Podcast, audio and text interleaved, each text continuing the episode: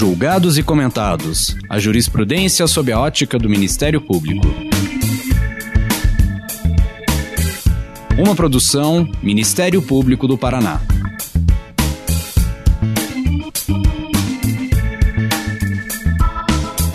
Olá, estamos começando mais um episódio do Julgados e Comentados. Eu sou Eduardo Cambi e hoje abordaremos sobre o colorismo e as expressões estruturais do racismo no sistema de justiça. Para tanto, contamos com a participação de Alessandra Devulski, diretora jurídica do Instituto Luiz Gama e professora de Direito da Universidade do Quebec, no Canadá. Lembramos que esse episódio foi gravado à distância em respeito às medidas de distanciamento social devido à pandemia da Covid-19. Nesse episódio, vamos abordar o conceito de colorismo como aquele que faz distinção entre os tons de pele negra na incidência do racismo. Como a formação da sociedade brasileira propiciou o surgimento do colorismo, de que maneira essa incidência afeta as dinâmicas de poder nas relações sociais de uma sociedade tão miscigenada? De que forma essa expressão do racismo estrutural brasileiro também se reflete na atuação do Estado e de nosso sistema de justiça? Estas e outras questões serão abordadas no decorrer desse episódio. Alessandra, seja muito bem-vinda, muito obrigado por aceitar o convite. Por favor, conte para a gente um pouco mais da sua trajetória acadêmica e profissional. Bom dia, Eduardo. Muito obrigada pelo convite. Sou eu que agradeço de poder estabelecer essa conversa necessária sobre temas uh, importantes né, nossa sociedade com o Ministério Público do Paraná. Realmente muito contente de poder conversar com vocês hoje. Uh, eu sou advogada de formação, advogada no Brasil, mas não sou advogada uh, no Canadá. Eu só ensino uh, na Universidade do Quebec, em Montreal, no programa de mestrado em Direito e Sociedade da Faculdade de Direito da UQAM. Tenho, como é que eu posso dizer, uma, um apreço uh, e um amor muito grande pela advocacia que eu exerci em Mato Grosso, de onde eu sou a, onde eu sou natural, né? Sou natural de Diamantino, interior de Mato Grosso, uma cidadezinha a 200 quilômetros de Cuiabá, bem pequenininha. Eu gosto muito. Uh, mas fui para São Paulo para estudar e naquela coisa de vou fazer o mestrado e voltar, nunca mais voltei. Houve uns problemas de percurso, vamos dizer assim, problemas. As coisas foram dando certo e acabei não conseguindo voltar. Finalmente, a minha filha é paulistana, nasceu em São Paulo, é a única paulistana é, da família, o resto é tudo Mato Grossense. É, e aí vim para Montreal para fazer o pós-doutorado e também nessa brincadeira de vou fazer eu tô aqui desde 2016. Então, e uh, eu fiz doutorado, né, na Universidade de São Paulo, em Direito Econômico e Financeiro, e mestrado na Universidade Mackenzie, que é uma universidade pela qual eu tenho muito carinho, como tenho também pela USP. Posso dizer, assim, com muita tranquilidade, que o professor Alisson Leandro Mascaro é um, né, um dos grandes justos filósofos né, do Brasil, é alguém que sempre foi o meu mentor, né, é, o professor Alisson é um farol, assim, na minha vida. Então, é, todas as decisões que eu tomei de fazer o mestrado no Mackenzie, depois o doutorado na USP, vir para Montreal, para o Canadá, para fazer o pós-doutorado, tudo, eu, eu, eu, fiz as consultas necessárias com o Alisson. E é um grande amigo e um grande pensador do Brasil, é, eu sempre gosto de prestar minhas homenagens a ele, porque ele tem toda uma influência na minha vida na minha vida acadêmica. No doutorado, eu fiz o doutorado basicamente sobre uma escola uh, econômica, uh, chamada Escola Parisiense da Regulação, uh, que tem como seu, seu grande autor, né, Michel Aglietat, que é um economista francês, né, uma corrente de teoria heterodoxa de economia, e eu usei esse quadro teórico para analisar como é que a gente faz a regulação uh, econômica da concorrência e das crises cíclicas do capitalismo em um país de capitalismo periférico, como é o caso do Brasil. Então, eu tenho um percurso assim, acadêmico bem inusitado, porque quando eu advoguei em Mato Grosso, advoguei em direito ambiental. Aí fui para São Paulo, acabei advogando é, na habitação. Eu fui advogada durante muitos anos da Companhia Metropolitana de Habitação é, de São Paulo.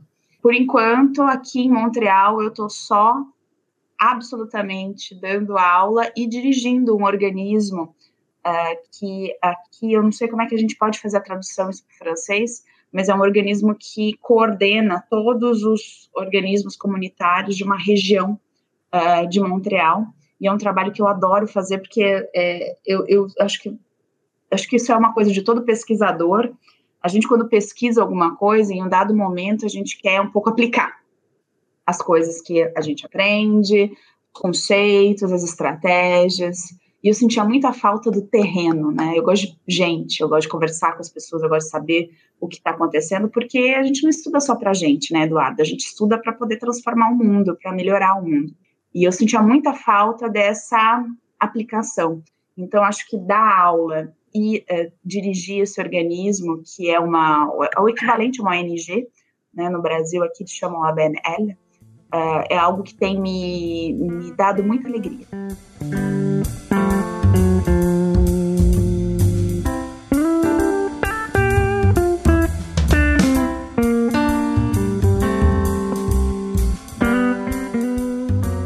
Alessandra, agora no dia 25 de maio de 2021, fez um ano da morte do George Floyd nos Estados Unidos. E longas passeatas se formaram por diversas partes do território americano e, e por todo o mundo para dizer que, apesar da condenação do policial branco, autor do homicídio, a luta contra o racismo continua. A pergunta é: por que, que o racismo é o grande tema da luta dos direitos humanos na atualidade? Sua pergunta ela, ela me interpela em tantos pontos que eu vou tentar um, uh, uh, uh, eu vou tentar decortiquar como é que eles falam isso vou tentar um pouco fragmentar a resposta para tentar buscar em cada ponto um ponto de conversa.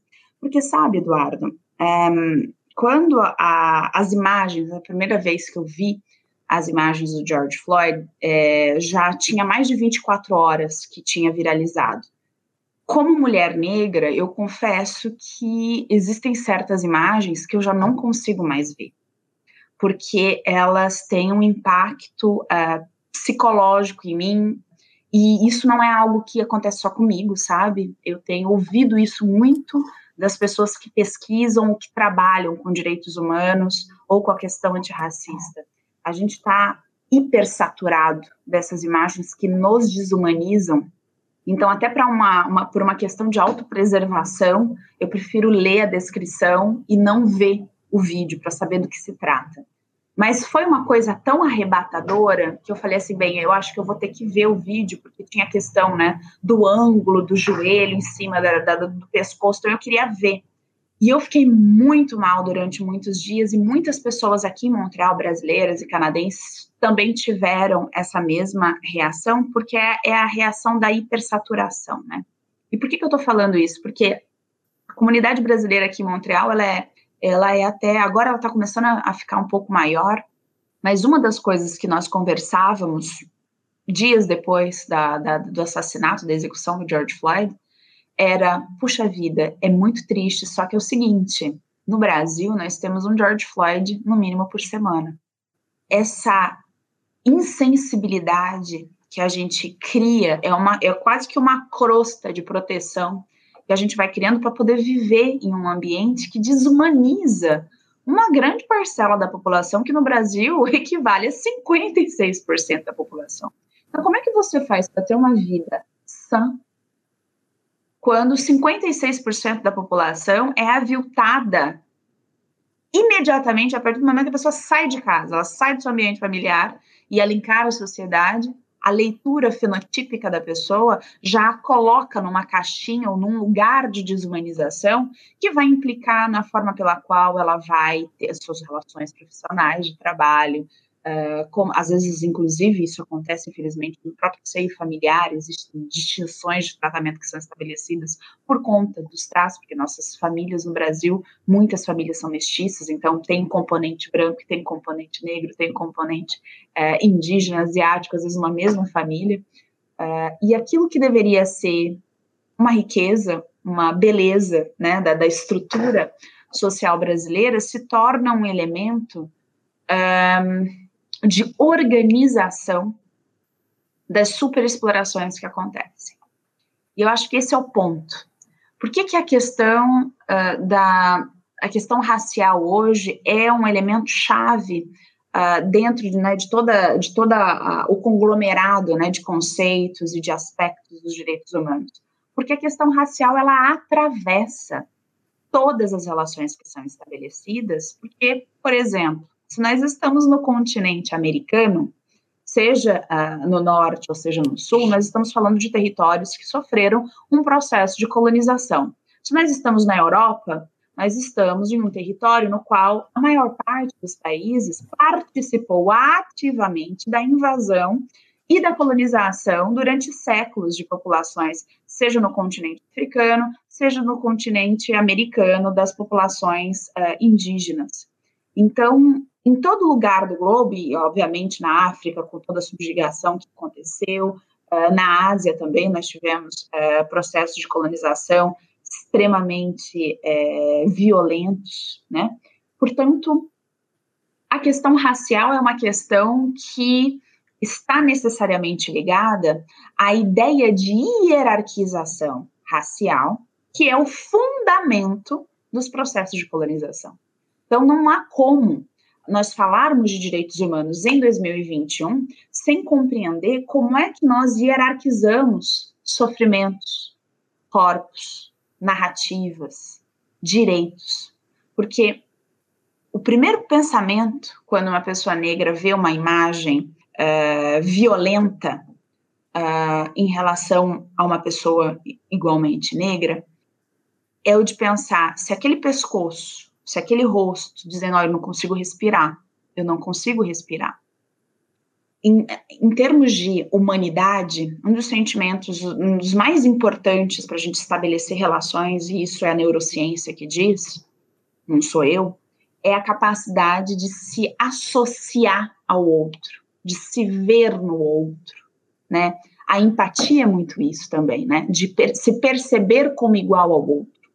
E como todos nós, sem exceção, de uma ponta a outra, somos oriundos de processos coloniais que deixam marcas e que uh, estabelecem maneiras pelas quais a gente interpreta o mundo e a gente interpreta as pessoas, um, nós estabelecemos uh, hierarquias entre nós, que às vezes são conscientes e às vezes são inconscientes porque simplesmente é, decorrem de uma reprodução daquilo que a gente aprende em casa, daquilo que a gente aprende no sistema escolar, e infelizmente, em alguns casos, daquilo que a gente vai aprender nas universidades, né?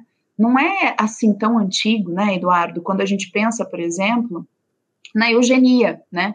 Nós tínhamos cátedras de grandes universidades na Sorbana, na Universidade de Roma, uh, que uh, tinham linhas de pesquisa com pesquisadores pagos para explicar o porquê que o tamanho da caixa craniana de um africano indicava biologicamente que ele era menos apto ao trabalho intelectual e mais apto ao trabalho no campo, ao trabalho braçal, né?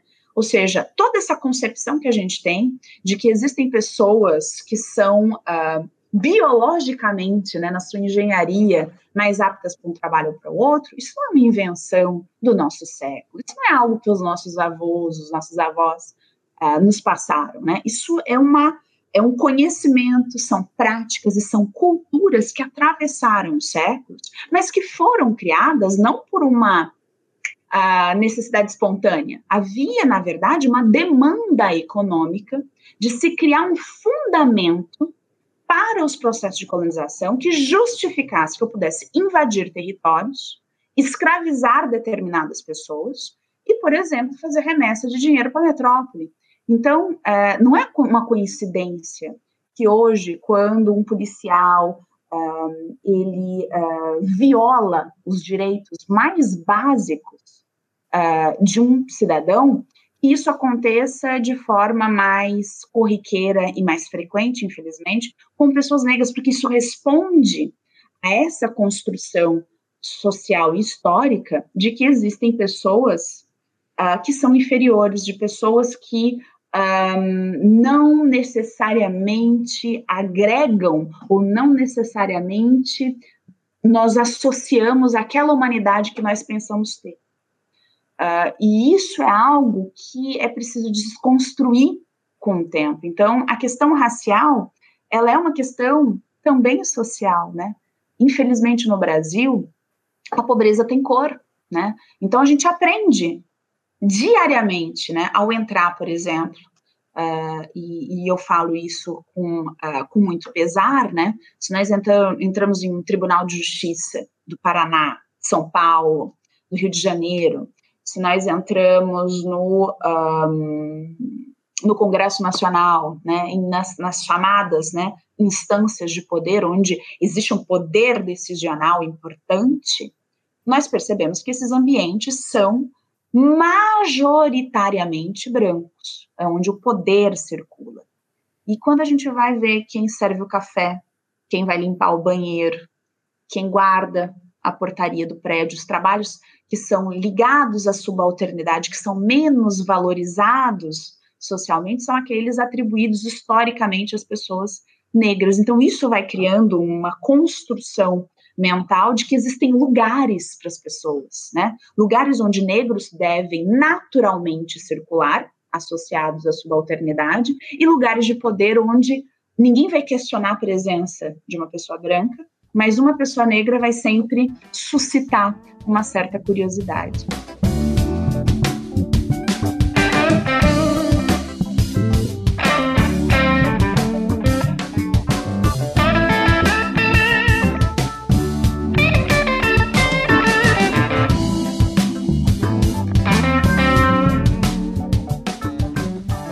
Alessandra, a diáspora negra tirou 18 milhões de africanos do continente para serem escravizados.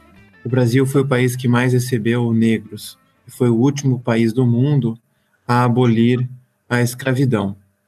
Recentemente, o governo brasileiro, no dia 12 de maio de 2021, ratificou a Convenção Interamericana contra o Racismo e todas as formas de intolerância.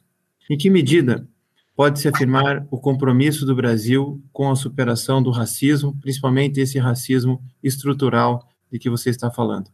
Eu acho importantíssimo o fato do Brasil ter ratificado uh, o acordo. Acho que isso é mais do que obrigação, isso é uma constatação de uma necessidade de uma luta que está, inclusive, constitucionalizada, né, Eduardo? Uh, no artigo 3 nós temos todas as diretrizes na Constituição uh, da República daquilo que nós devemos primar em todas as ações do Estado brasileiro, e uma delas é o combate à pobreza e à desigualdade uh, social e racial.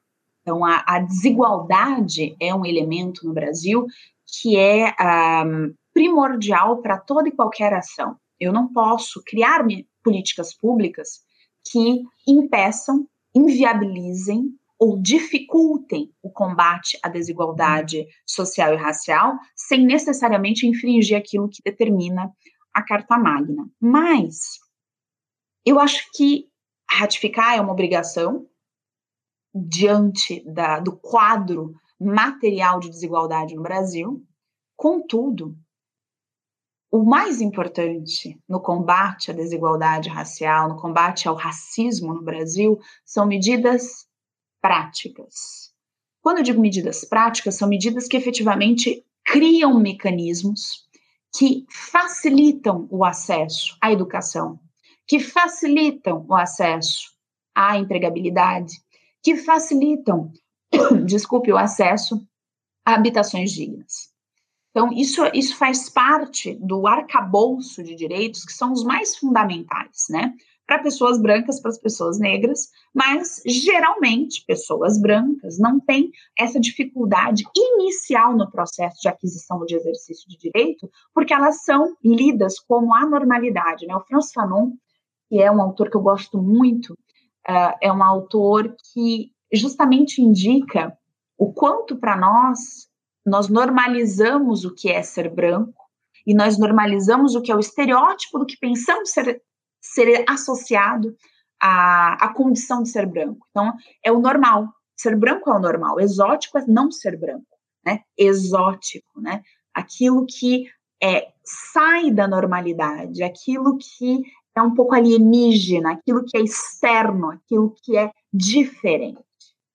E por que, que eu estou dizendo isso? Porque normalizar a negritude do Brasil com 56% da sua população negra, é normalizar o fato de que nós precisamos criar mecanismos práticos para ontem, para que essas pessoas não sofram mais tantas dificuldades, acesso a empregos a, que são valorizados, acesso à educação a, de uma forma igualitária.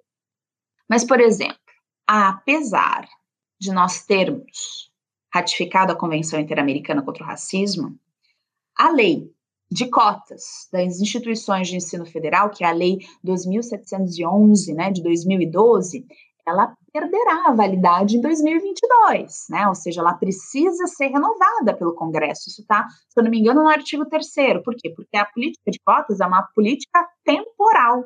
Ela não estabelece um benefício eterno.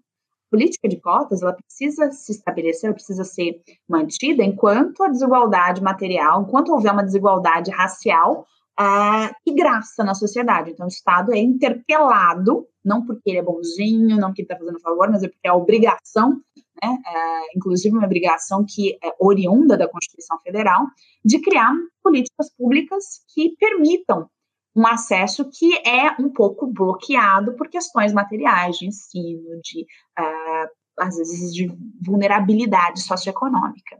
Então, eu diria que hoje uma das grandes urgências é efetivamente um, permitir que a política de cotas continue. Por quê? Porque ela não cumpriu a missão ainda. Ela ainda é pertinente, ela ainda é necessária. E todo o nosso trabalho, Eduardo, é para que um dia ela não seja. É para que um dia nós tenhamos, de fato, condições materiais equivalentes de brancos, negros, indígenas, se quiserem um dia fazer a faculdade de medicina, de engenharia, de comunicação, de história, eh, de direito, né, de medicina, que essas pessoas simplesmente possam sonhar. Porque hoje a maior parte das pessoas uh, pobres, negras, periféricas e faveladas no Brasil, e infelizmente essa não é uma condição intrínseca ao Brasil, como eu havia dito, essa é uma condição intrínseca a todos os países que viveram processo de colonização, seja porque foram colonizados ou porque foram, foram colonizadores, uh, existe uma distinção muito grande de distribuição de oportunidades.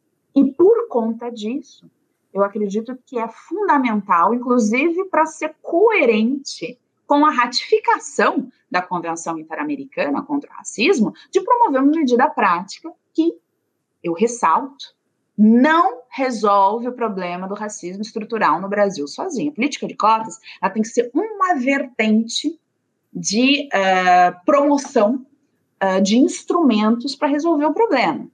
Todo problema complexo demanda soluções complexas, né? Como diz o Pierre Bourdieu, que é um, um sociólogo uh, francês que eu gosto muito. Então, eu não posso achar que eu vou resolver o problema do racismo com educação popular exclusivamente, porque eu preciso de medidas práticas. Mas, ao mesmo tempo, eu estabelecendo cotas, isso também não resolve o problema de que o professor, de que os colegas em sala de aula vão continuar olhando para essas pessoas negras como pessoas que não deveriam necessariamente estar ocupando aquele lugar, porque para elas se naturaliza o lugar da subalternidade.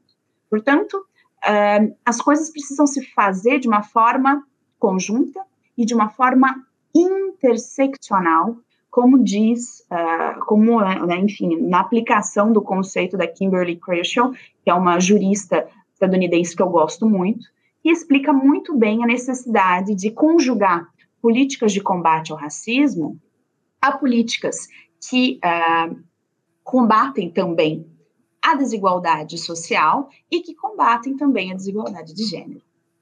Alessandro, vamos falar um pouquinho mais sobre essa política de cotas. Quando eu pedi para você escolha um acórdão, você escolheu justamente um do Supremo Tribunal Federal no recurso extraordinário 597.285 do Rio Grande do Sul, que trata da política de cotas eh, nas universidades. Existe um estudo de 2019 do IPEA eh, que liga algo que é, já é sabido, né, que não é possível desvincular a política de segurança pública da questão do emprego e da questão da educação. O IPEA diz que quando nós aumentamos 1% a taxa de desemprego entre homens entre 15 e 65 anos, a taxa de homicídio aumenta 1,8%.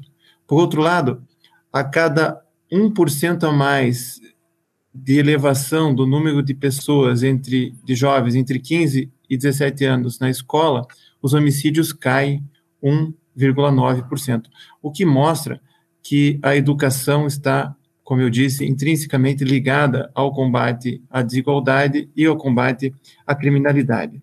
Gostaria que você falasse um pouco disso e, na esteira disso, é, quem é contra a política de cotas normalmente afirma que ela dá margem a fraudes, porque as pessoas muitas vezes se auto-identificam como negras para ter privilégios, né? brancos que se falam, falam serem negros para ter privilégios e ter acesso à universidade de forma mais facilitada. Em que medida eh, o critério deve ser científico para privilegiar uma política de cotas sem causar uma espécie de desigualdade ainda maior?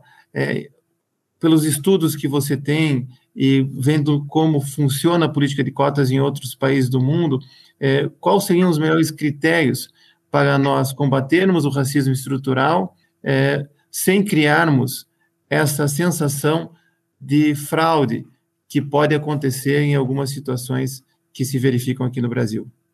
A sua pergunta é uma pergunta que um, me toca muito, porque, veja bem, quando eu terminei o meu. Quando eu fiz o meu mestrado, quando eu terminei meu doutorado, eu não. Uh, justamente o julgamento, né? A gente estava falando até agora há pouco da DPF a 186, né?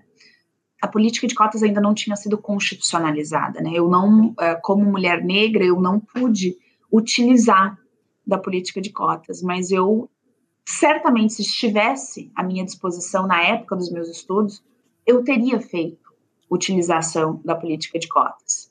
Muito embora talvez, não sei, né, por conta dos privilégios que eu tive, né? Porque é, cada história é uma história, né, Eduardo? Eu tenho, eu sou uma mulher negra, mas eu tive outros privilégios, né? Eu venho de uma família que era uma família, uma família de advogados, que tinha meios para poder é, me pagar curso de línguas, para poder uh, me pagar esportes, né? Que no Brasil, infelizmente, isso não é fornecido gratuitamente para as pessoas, né? Eu fui pro, eh, eu frequentei escolas particulares. Isso não é um percurso uh, natural, uh, normalizado, frequente de meninas negras no Brasil, né? e eu falo isso com muito pesar, porque justamente trabalho aqui em Montreal, em um organismo que conglomera né, todos os todos todos eh, outros uh, outras instituições que promovem justamente esse tipo de inclusão para as pessoas que não têm meios, né? Ou seja, um, aquilo que no Brasil, para a gente ter acesso, a gente precisa pagar de uma forma privada, em outros países é considerado algo que é necessariamente importantíssimo para o desenvolvimento da criança, né? A gente, a gente subestima a necessidade do esporte, a gente subestima a, a, a necessidade uh, de uh, fazer estudo de línguas, de poder se abrir para o mundo, né? E, e, é muito triste ver a quantidade de talentos, né? Que são perdidos por conta da vulnerabilidade do nosso sistema escolar público, né? Que foi sucateado em um processo que foi um projeto, né? Como já dizia Paulo Freire, né? Não foi não foi, não foi algo que aconteceu, foi, foi realmente um projeto para se valorizar o sistema privado e se desvalorizar o sistema público, e deu no que deu, né, Eduardo? Ou seja, a gente elitizou ainda mais o acesso à educação. Portanto, as pessoas de, que vivem em situações de vulnerabilidade socioeconômica e que não podem pagar para os seus filhos um sistema privado de ensino, vai precisar necessariamente colocar seus filhos no sistema público, que é sucateado cada vez mais.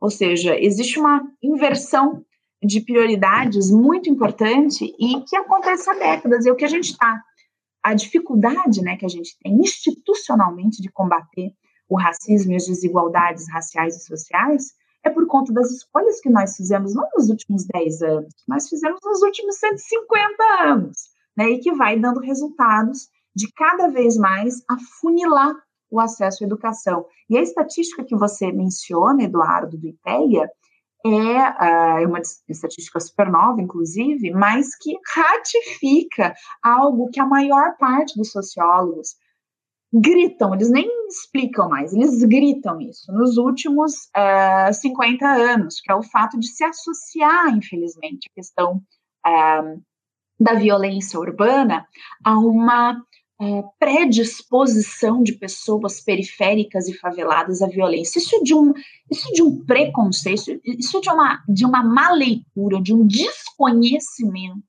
de uma ignorância em relação ao quais são os elementos, os gatilhos que levam a um jovem negro na periferia dizer, bem, eu não tenho como ir para a escola porque eu preciso ajudar a minha família que não tenho que comer nas próximas semanas. Então, eu preciso promover uma forma de sobreviver nesse processo. E aí você tem empregadores, entre aspas, nas periferias e nas favelas, associados ao tráfico de drogas, associados a pequenos furtos, associados a pequenas fraudes, com cartão de crédito, com isso, com aquilo. Não é exatamente uma escolha, Eduardo, não é exatamente uma escolha. Quando você vê uh, 2%, 1%, desses jovens fazendo essas escolhas, a gente poderia aqui falar de opções individuais. Mas quando você tem gerações de jovens negros optando por uma vida extremamente perigosa e que reduz a expectativa de vida deles enorme, de uma forma muito grande, isso não é mais uma escolha, isso é, na verdade, uma a, a estruturação do apartamento socioeconômico desses jovens, que não tem outra opção se não buscar uma forma. É o meu gato, ele resolveu miar do meu lado, ele está querendo responder alguma coisa também. E esses jovens, de uma forma ou de outra, eles não podem uh, serem, uh, como, como é que eu posso dizer isso? Julgados, né? Por conta das suas opções, se o Estado e se a nossa sociedade não permite que eles tenham a opção de ter uma vida diferente. Então, eu acho que a associação da questão da escolarização com a violência doméstica, é, o IPEA mostra isso muito bem uh, na atualidade, mas essa é uma associação que é feita desde Florestal Fernandes, né, há muito tempo, desde a década de 60. E eu poderia ir até mais, eu poderia inclusive ir até mais, uh, uh, mais no início do século, uh, e dizer que essa associação ela é algo que é bem conhecida da República Brasileira. Por que, que a gente não, sabendo dessa relação, por que, que a gente não promove a inclusão desses jovens no sistema escolar?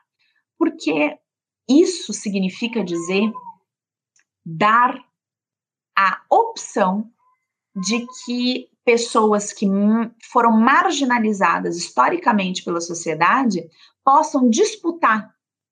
E aí é realmente disputa, é competição, com mesma com paridade, com uh, igualdade de condições, com pessoas que naturalmente acham que pertencem a esses círculos de poder. Então, aquela anedota tão terrível, né, das pessoas que diziam, ai, uh, o aeroporto agora, meu Deus, parece uma rodoviária. É uma anedota que para mim fala muito desse dessa desse, desse arquétipo brasileiro que a gente precisa em um dado momento tratar, né? E é tratamento mesmo, porque a questão colonial no brasileiro é tão forte que a gente realmente acha, né? A gente se sente deslocado quando pessoas racializadas, pessoas negras, começam a frequentar ambientes. É como se uh, houvesse alguma coisa fora do lugar, né? Então, essa anedota da questão do aeroporto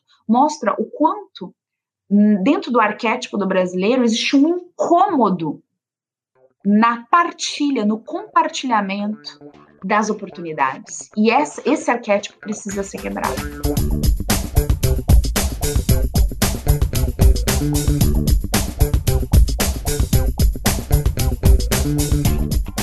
Essa violência contra a população afrodescendente, ela reflete muito no sistema de justiça.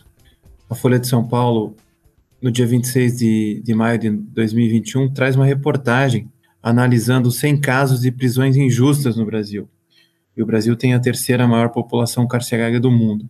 E nesse estudo da Folha, se mostra que 71% é, desses casos de prisões injustas recaíam sobre pessoas negras.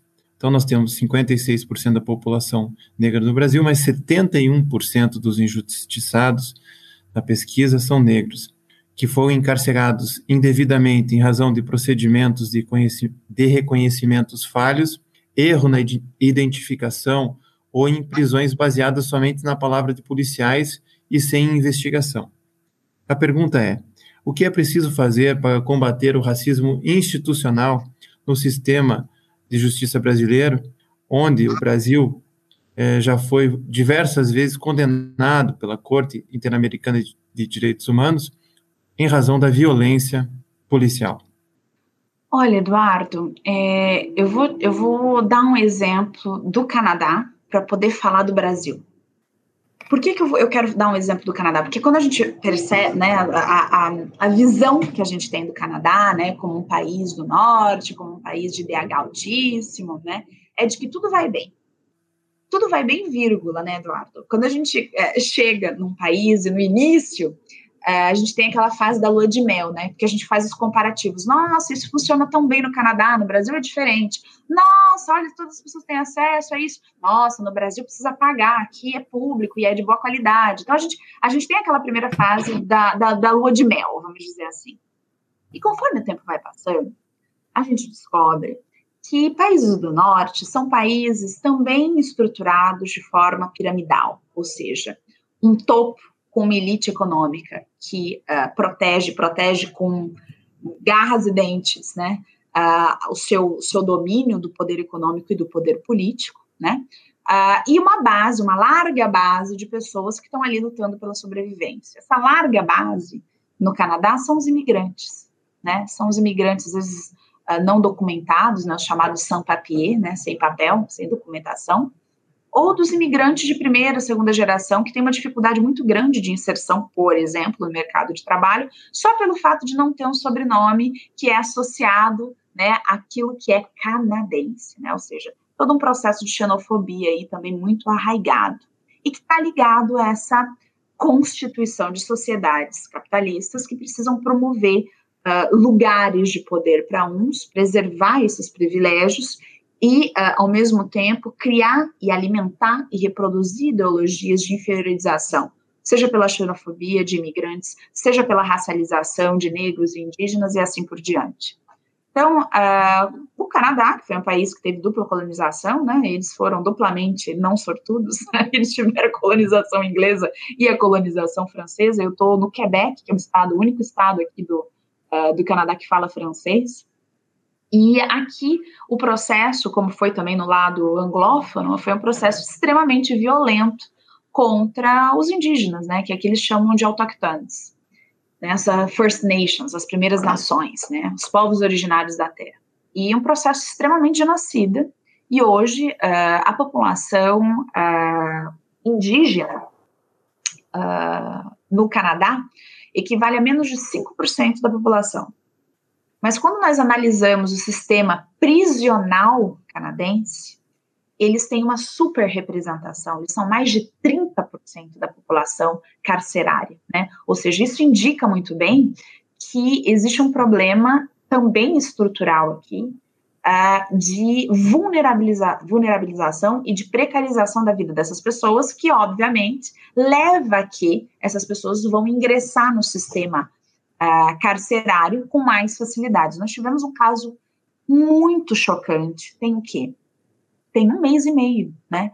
Que inclusive criaram o chamado princípio de Joyce na justiça canadense. O que, que é o princípio de Joyce?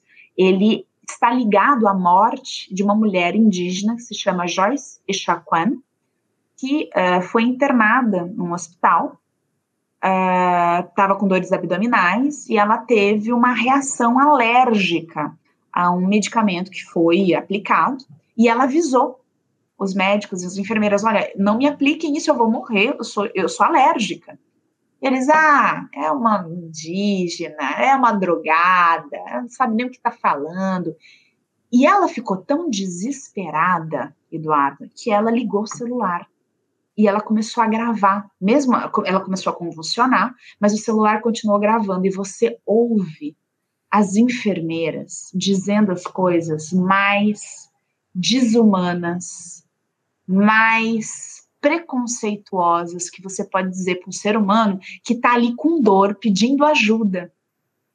E ela faleceu. Só que ela teve o instinto de fazer o vídeo, ela fez um Facebook Live. E aquilo se espraiou. E infelizmente ela faleceu, mas ficou muito claro que a morte dela foi uma morte causada pelo preconceito. Por quê? Porque a, a mentalidade do canadense é de que os indígenas são pessoas com problema de álcool, são pessoas que não gostam de trabalhar e que são pessoas que se drogam né? A pessoa não pode ter um apendicite. Ela não pode estar no hospital chorando de dor, dizendo que tá, tem, tem uma alergia para não aplicar aquele remédio. Ou seja, esses são exemplos que nos indicam que a questão da superrepresentação no sistema carcerário ou do tratamento institucional uh, racista com pessoas indígenas, com pessoas negras, com pessoas asiáticas, né? Porque agora com a questão da Covid, uh, o racismo em relação aos asiáticos também, infelizmente, é algo que cada vez mais está presente na sociedade. Nós tivemos aqui uh, processos de vandalização do bairro chinês aqui em Montreal que foram terríveis, né? E, e eu acho que isso, isso indica muito bem o quanto essa superrepresentação de pessoas racializadas no nosso sistema é só a ponta do iceberg, porque isso, isso indica que o Estado e a sociedade brasileira, a sociedade canadense, a sociedade americana, a sociedade francesa, a sociedade inglesa, eu poderia dar exemplos de cada um desses países que estão associados, porque elas têm a mesma raiz, que é o fato de que nós, e quando eu digo nós, eu me incluo, sabe, Eduardo? Porque todos nós fomos sociabilizados em ambientes uh, onde havia uma hierarquização racial. Então, desconstruir esses vieses que nós temos é um processo de educação, é um processo de compreender de onde vem, porque é só compreendendo de onde vem que a gente consegue criar mecanismos para combatê-lo que sejam eficientes. Então, a superrepresentação uh, nos processos penais no Brasil indica somente que, os, por exemplo, os aparelhos escolares em bairros periféricos são menos atrativos a uma criança de 12, 16 anos do que, por exemplo, um grupo criminoso que promete uma renda mensal para aquele adolescente que está ali querendo, às vezes, ajudar também a família a pagar o aluguel. E eu acho que isso fala muito do tipo de sociedade que a gente quer construir. Então, quando a gente analisa esses dados, são, são dados difíceis de se interpretar, são dados que nos dão um reflexo da nossa sociedade que é muito feio, que é muito doloroso, mas em um dado momento a gente precisa agir. Então, é claro que todos nós é, estamos sujeitos à violência urbana. É claro que todos nós é, não queremos que as pessoas morram uh, por bala perdida, que as pessoas não morram por latrocínio, né, que a gente tenha uma sociedade com menos crimes. Mas se efetivamente é isso que a gente quer, toda a sociologia brasileira, toda a sociologia mundial explica que onde, onde eu invisto em educação, eu diminuo a criminalidade. Portanto, são fenômenos que precisam ser abordados nesse contexto global.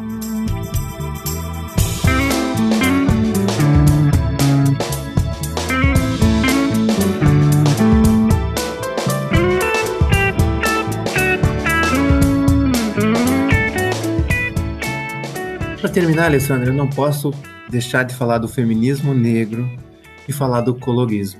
Eu estou falando com uma mulher negra de pele clara é, e é, existem estereótipos muito fortes de que a mulher é, negra da pele escura está apta ao trabalho doméstico, enquanto a mulher negra da pele clara muitas vezes é sexualizada, né? Usa-se até um termo estereotipado e, e, muito ruim, né, a mulata, né, e aliás vende-se isso no exterior, né, mostrando-se o carnaval com mulatas belíssimas, é, seminuas, como se fosse esse fosse um cartão de visitas é, do Brasil.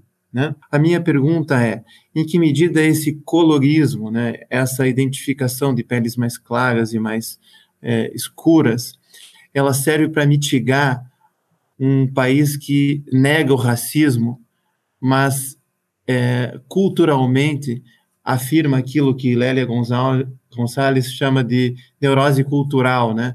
uma espécie de é, velamento de um racismo que está arraigado é, desde sempre na nossa cultura. Olha, você toca num ponto super importante e eu vou aproveitar o gancho para complementar a resposta que eu não dei da sua pergunta sobre a questão das fraudes nas cotas. Por quê? Porque uh, o Brasil, né, Eduardo, ele é composto de 56% da população negra, mas existe 49% dessa população que tem algum grau de mestiçagem. E esse grau de mestiçagem a gente sempre tem que ter cuidado para não invisibilizar os indígenas, porque nesse grau de mestiçagem tem o europeu branco, mas também tem o indígena, né?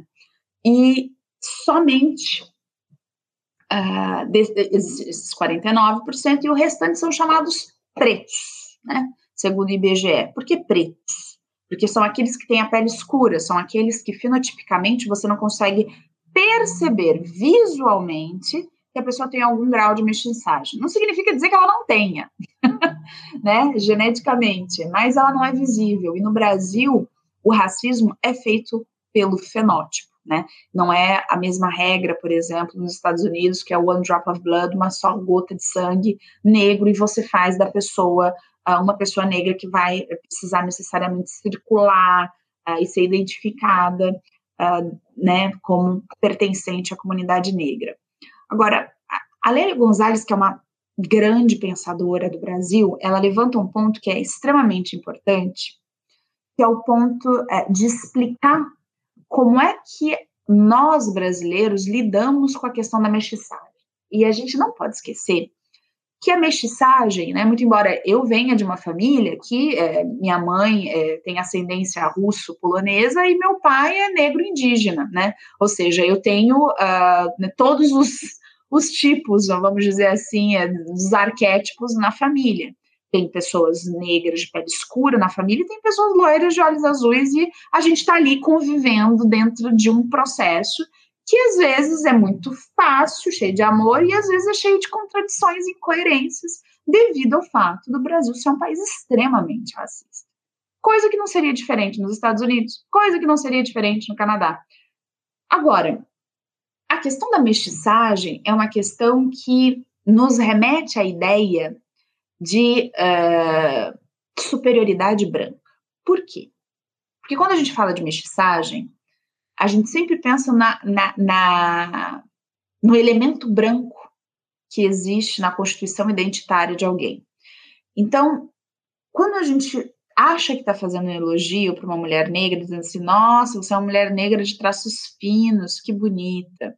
Ou olha, você, uh, você é, é, é, negra, mas você assim é exótica, né? A gente percebe, né? O seu nariz é de tal jeito, o seu cabelo é de tal jeito. A forma pela qual nós elogiamos uma pessoa, quando essa pessoa é mestiça, é elogiar os elementos associados à europeinidade. Nós não, nós não fomos sociabilizados a valorizar, a normalizar o elemento da africanidade no Brasil, ou o elemento da indigenidade. E isso é um processo histórico, né? Ou seja, a gente não repete essas coisas porque nós, nós queremos magoar a pessoa. Às vezes a gente está achando que está fazendo elogio e, na verdade, a gente só está reproduzindo e reforçando estereótipos que têm um fundo extremamente racista. Mas nem, não necessariamente nós temos a compreensão disso. Por isso que a bala de prata do racismo, ela se divide em dois, duas, dois segmentos. A primeira é a questão da compreensão dos processos de colonização, é de compreender o racismo dentro de um quadro decolonial, de descolonizar a mentalidade que a gente tem em relação não só à valorização fenotípica, porque nem tudo é só imagem, mas também da valorização cultural, da valorização da sabedoria indígena, dos conhecimentos da africanidade que foram trazidos para o Brasil e que incorporaram, inclusive, a forma pela qual nós falamos português, né? A Lélia Gonzalez, ela fala, ela, ela é muito interessante nos textos, e ela fala que no Brasil a gente fala português.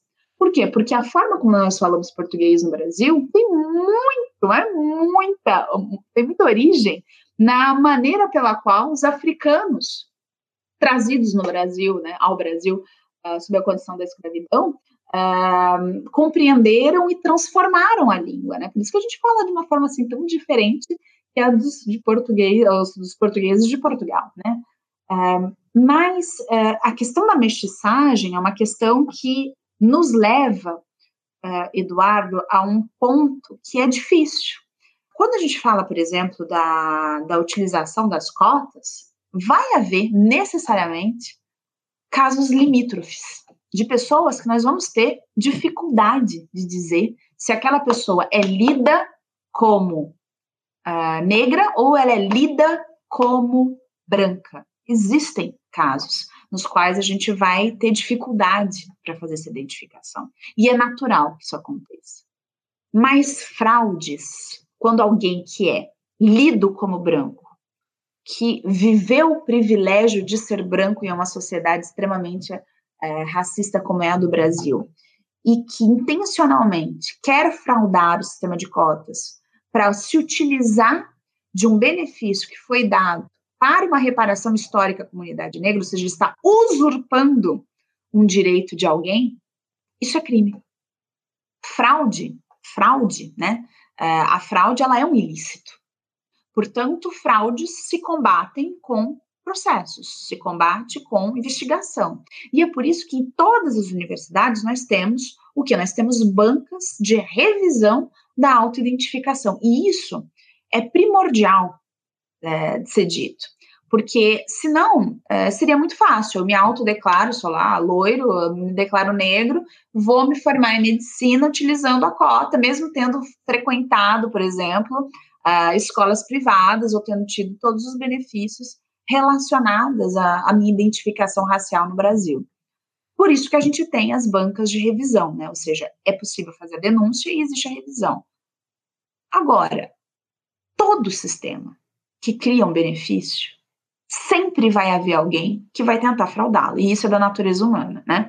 Quando a gente criou a legislação para dizer que uh, na fila, por exemplo, a gente dá prioridade para pessoas idosas, para pessoas gestantes, não existem pessoas que tentam fraudar, não vai ser diferente com a cota. Agora, isso não pode ser um argumento para inviabilizar a política inteira, ou seja, porque teve um fraudador que foi identificado e que finalmente teve, de fato, que uh, se retirar da universidade, ou seja, ele foi sancionado, o fato de que houve uma tentativa de fraude não inviabiliza e não deslegitima a política. Então, isso eu acho que é bem importante ser dito.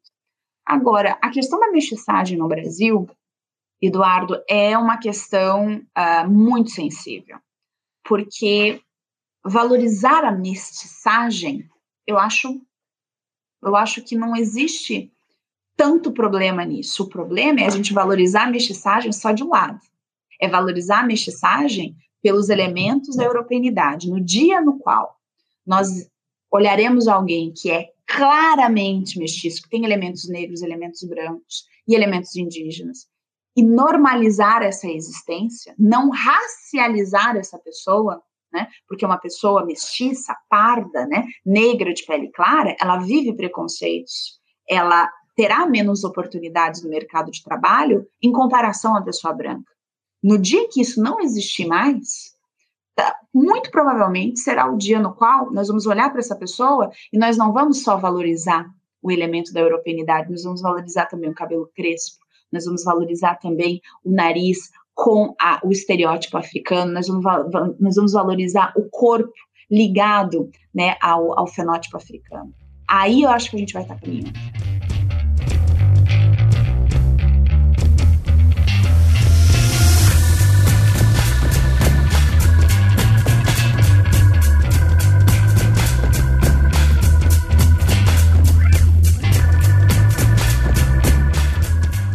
Alessandra, muito obrigado por essa conversa. Foi muito interessante aprender um pouco com você e esses conceitos tão atuais que você desenvolve a partir da sua atuação aí na Universidade do Quebec. Sou eu que agradeço, Eduardo. Foi um grande prazer e até a próxima.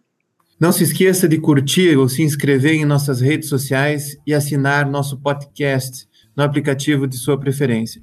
Você também pode participar da elaboração dos julgados e comentados. Para sugerir um tema, encaminhar dúvidas ou comentários, envie para a gente no e-mail julgados e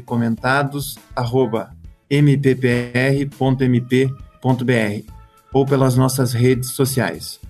Muito obrigado e até a próxima!